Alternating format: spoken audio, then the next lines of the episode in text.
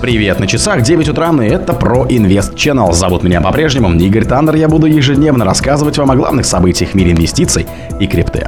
Глава Ripple назвал США худшей страной для крипто-стартапов. Эксперты заподозрили во взломе CoinX хакеров из Lazarus. Развивающиеся страны Азии лидируют по принятию крипты. Инта Веблок. Аномальные объемы эфира покидают биржи. Инфляция в США ускорилась, биткоин отреагировал сдержанными продажами.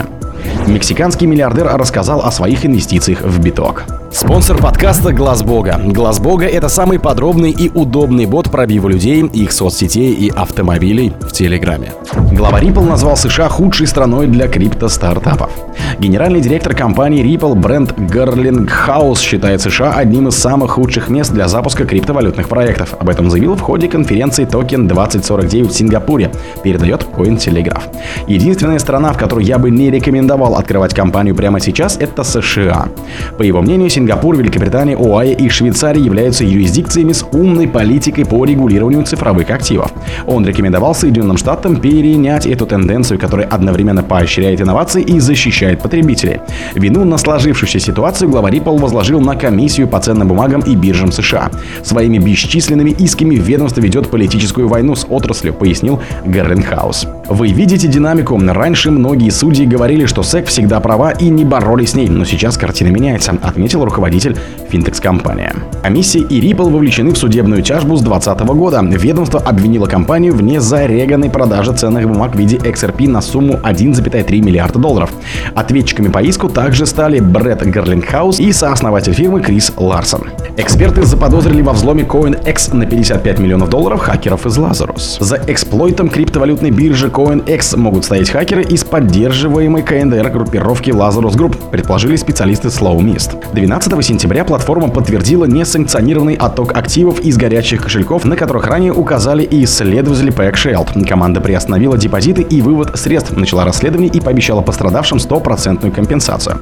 В Slow проанализировали связанные со взломом CoinX адреса и выяснили, что предполагаемый ущерб составляет 55,5 миллионов долларов. В ходе исследования они обратили внимание, что некоторые хакерские кошельки помечены как причастные к недавним атакам на провайдеры криптовалютных платежей Alpaco. Потери до 60 миллионов долларов и беттинговую платформу Stake 41 миллион долларов. Например, на адрес Полигоне поступили средства от взломом с CoinX и Stake. Эфириум кошелек, маскированный как принадлежащий эксплойтеру Alpaco, был задействован в свопах активов, украденных у провайдеров платежей и платформы ставок.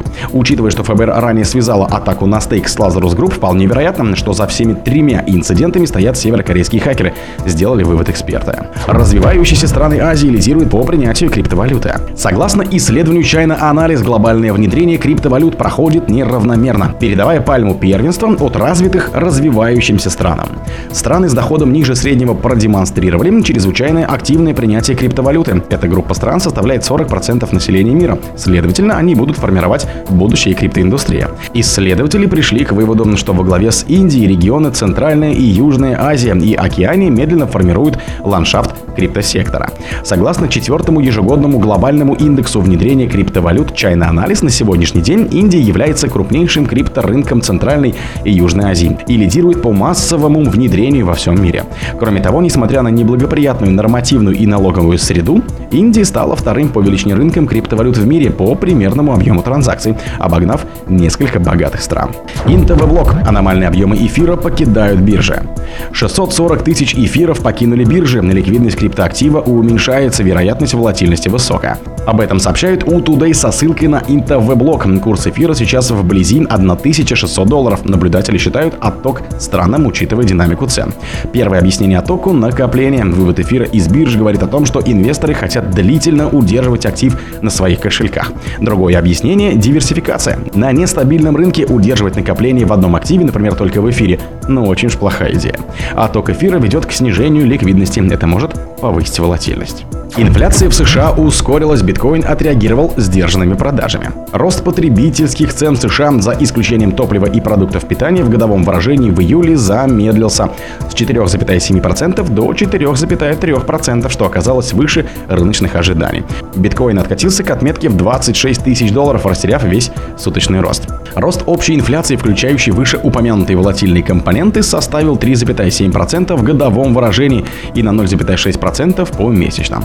Предыдущий показатель 3,2 и 0,2% соответственно. Аналитики прогнозировали показатели на уровне 3,6%. Опубликованные Федеральным бюро статистики труда США данные усиливают шансы повышения ФРС ключевой ставки на одной из заседаний в ноябре-декабре. Вышедшая статистика привела к ослаблению аппетита к риску на мировых рынках.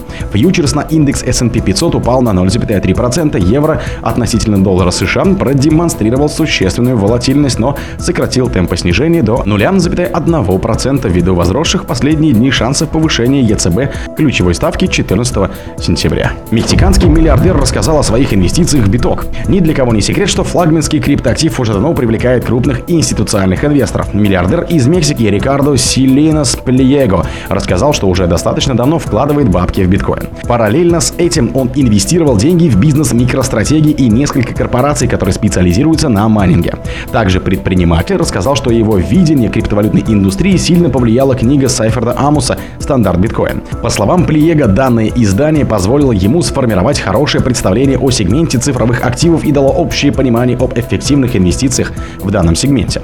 Миллиардер отметил, что сегмент децентрализованных финансов имеет много ключевых преимуществ в сравнении с традиционным финансовым сектором. Предприниматель добавил, я искренне благодарен Сай Фреду Амусу и его книге. Автору реально удалось в одном небольшом издании собрать всю информацию, которая бы касалась биткоина. О других событиях, но в это же время не пропустите. У микрофона был Игорь. Пока.